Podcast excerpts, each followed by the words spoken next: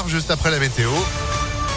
Et puis l'info, Sandrine Ollier, bonjour. Bonjour Phil, bonjour à tous. À la une, sept jours pour se prononcer. Le Conseil constitutionnel a été saisi notamment par les socialistes et les insoumis après l'adoption hier soir du projet de loi sur le passe vaccinal. Après deux semaines de débats mouvementés, la présentation d'un test négatif ne, suffira plus pour les plus de 16 ans pour euh, aller au restaurant, au stade, au théâtre, dans un salon, une foire ou encore prendre le TGV. Seul l'accès aux établissements de santé reste soumis au seul passe sanitaire. Passe sanitaire qui reste en vigueur également pour les adolescents de 12 à 15 ans. Des doses de rappel, mais aussi beaucoup de primo-vaccinés dans les centres de vaccination de la région.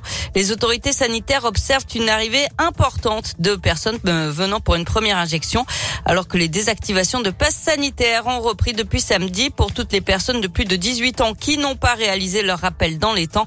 Certains démarrent tout juste leur schéma vaccinal. C'est en tout cas ce que souligne le professeur Jacques Caton. Il a pu échanger avec le Premier ministre Jean Castex lors de sa venue au centre de vaccination de Rexpo euh, près de Lyon vendredi. Je suis assez surpris. D'abord, on essaye de ne pas les choquer. On va pas les agacer quand ils arrivent en leur disant pourquoi vous arrivez maintenant. Surtout, c'est la peur qui domine souvent.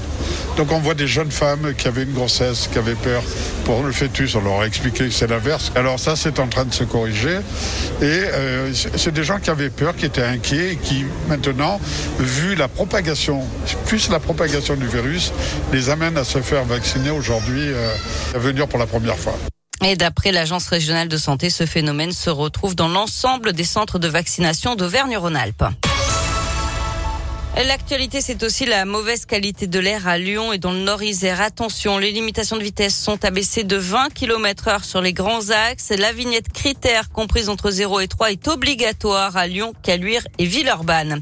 Sa fille de 15 ans était décédée après avoir été fauchée par un bus il y a trois ans, rue de la République à Lyon. Sa maman porte plainte contre l'ancien maire de Lyon, Gérard Collomb, et contre Keolis, une plainte pour homicide involontaire, selon le progrès. Un appel à témoins lancé par la police après l'accident mortel sur la 42 vendredi midi. Il a eu lieu à Miribel, à la frontière entre le Rhône et l'Ain. Collision en chaîne entre cinq voitures et deux poids lourds. Un homme de 46 ans a perdu la vie. Trois autres personnes ont été blessées dans le choc. Si vous avez des informations, vous pouvez contacter la CRS autoroutière. On vous a mis les coordonnées sur impactfm.fr. On passe au sport avec du foot et l'OL qui a renoué avec la victoire hier à 3 sur le score de 1 à 0 au classement. Lyon est 11e de Ligue 1.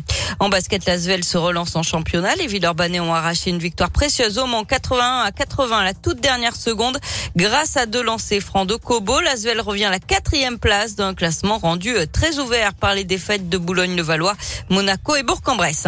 Enfin en tennis, ils sont déjà cinq au deuxième tour de l'Open d'Australie. Cinq Français qualifiés ce matin après mon fils Bonzi, Manarino et Tan, c'est Corentin Moutet qui a décroché son ticket en battant son compatriote Lucas Pouille. Eh ben, c'est noté. Merci beaucoup Sandrine pour euh, l'actu qui continue sur impactfm.fr. Vous êtes de retour à 11h. À tout à l'heure. À tout à l'heure, 10h04. C'est la météo.